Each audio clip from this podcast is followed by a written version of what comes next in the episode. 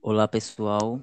Dando continuidade ao podcast relacionado às cartas do livro do Paulo Freire, Professora Sim, Tia Não.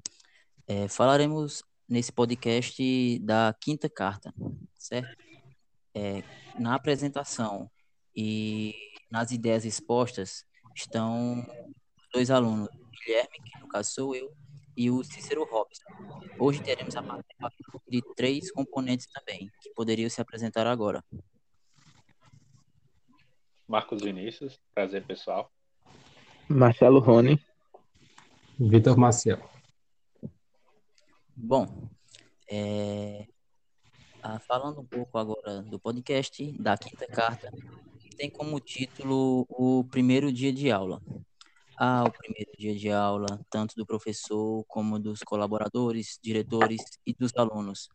Aquele dia que é voltar para o ambiente escolar, reviver e conhecer novos amigos e falar com os, os antigos professores para dar aula e, e rever os seus colegas de trabalho, o ambiente escolar. Mas também tem um porém, tem o outro lado. Para professores, tem a insegurança, a timidez ou até inibições, como é o primeiro dia de aula, tanto para professores novatos ou para professores veteranos com a grande, grande carga horária já de, de estudos.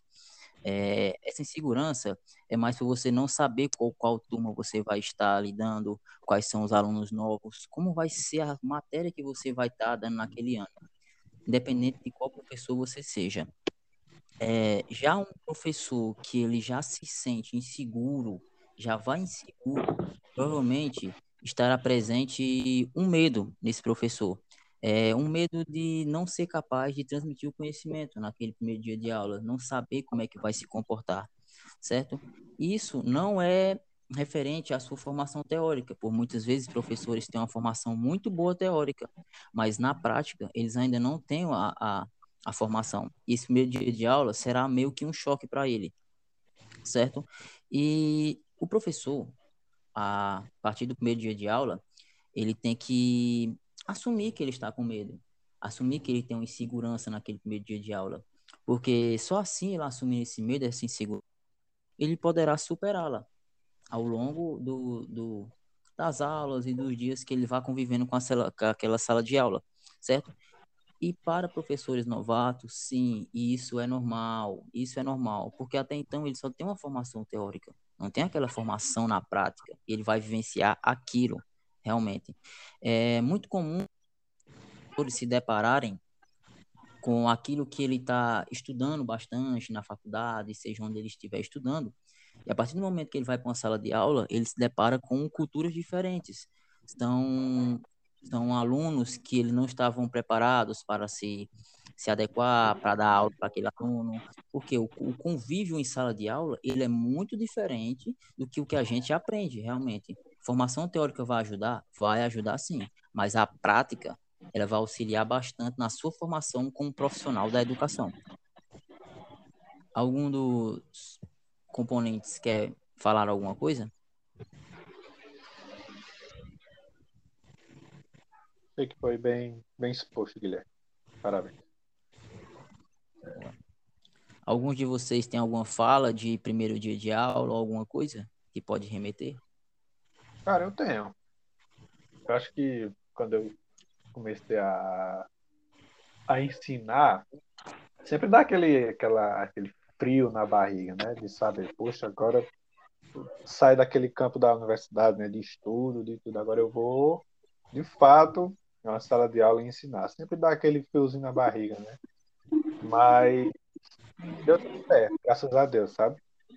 É algo que, que sim, me veio à mente, né? Que a importância de, de programas como o PIBID, né? Que eu fiz parte bolsista do PIBID, né? E me ajudou muito, né? Porque eu tive um contato com a sala de aula antes dos estágios, né? Então, estágio, eu meio que já tinha uma certa experiência, né, para com isso. Então, não tive esse esse receio de esse receio de primeiro dia de aula, medo do primeiro dia, né, ministrando aula. Entendi, entendi. Às vezes esse primeiro contato ele é muito impactante, né? Não é à toa que muitos professores recém-formados, é, geralmente com dois, um ano, dois anos, acabam mudando de área, né? Isso, isso eu venho percebendo, pelo menos no, no, no convívio em que estou, isso vem acontecendo bastante? Professores se formam, de repente estão em outra área, nada a ver com a docência. Por que isso aconteceu? Às vezes não foi nem questão da, da formação em si, mas também tem a questão de segurança, né? Tem, tem a questão de lidar com o público, porque eu acredito, cara, que lidar com pessoas é... e para você saber fazer isso, você tem que ser muito determinado, sabe?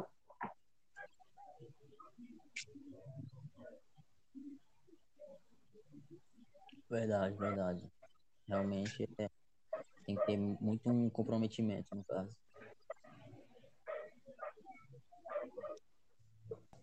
A partir do primeiro dia de aula, o autor ele ressalta que o professor ele precisa exercitar a capacidade de observar e registrar, pois ali naquele ambiente é, existem diferentes alunos.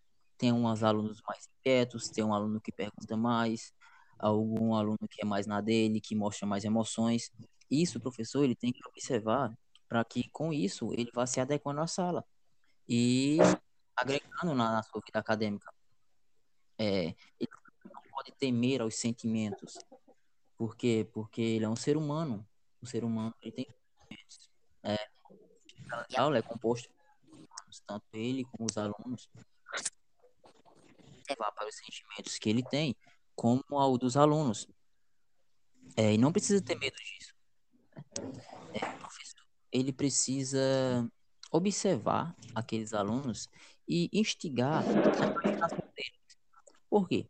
Porque instigando a imaginação dos alunos faz com que ele tenha mais curiosidade naquele conteúdo, é, faz com que ele tenha curiosidade em saber sobre o que ele é realmente faz com que o aluno ele, ele seja uma pessoa crítica, a partir da, da, da imaginação. É, o professor ele vai fazer com que alunos sem sonhos e esperanças é, criem, porque alunos sem sonhos e esperanças precisam de professores, professoras profissionalmente competentes e amorosos, e não de puros tias e tios. É, Professor, por que não enfatizar o direito a imaginar, a sonhar e a brigar pelo sonho? Você fazendo com que seu aluno tenha a capacidade de imaginar um futuro, isso já é muito, muito, muito gratificante. Fazer com que ele tenha uma imaginação e uma visão de futuro. Que até então tem alunos que não têm essa visão ainda. É, e para melhorar esse primeiro dia de aula, para melhorar esse decorrer das aulas em, classe, em sala de aula, o espaço da classe ela precisa ser acolhida. Tem que acolher os medos, os receios, pois é o espaço da classe que se alonga ao do recreio, ao das redondezas da escola, a da escola toda. Quando o professor ele tem um convívio com o aluno, e é de espontaneidade, é aquela coisa íntima, faz com que o professor seja reconhecido não só em sala de aula, mas fora, na hora do recreio, fora da sala de aula. Até é gratificante quando você é professor e seu aluno te encontra fora da, da escola e lembra de você e vai falar com você, não tem aquele medo de perguntar sobre você, se você está bem e tudo. Isso é o respeito que você adquire dentro da sala de aula e uma intimidade boa se você se relacionar com seus alunos. Alguém tem alguma fala? Eu não, acho que você falou bem aí. Você fala bem, eu acho interessante essa parte que você fala da individualidade dos alunos. Um aluno é mais emocional, o outro é mais quieto na dele. E, tipo assim, eu acho que é importante também o professor entender isso e, tipo, não forçar muitas coisas, que muitas vezes é da natureza do aluno mesmo. Acho interessante essa parte.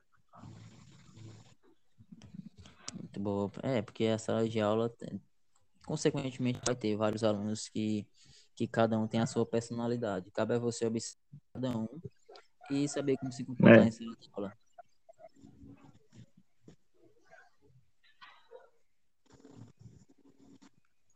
Bom, e com isso a gente en- encerra esse podcast da Quinta Carta e agradeço pela participação dos componentes e pelo pela galera que está escutando.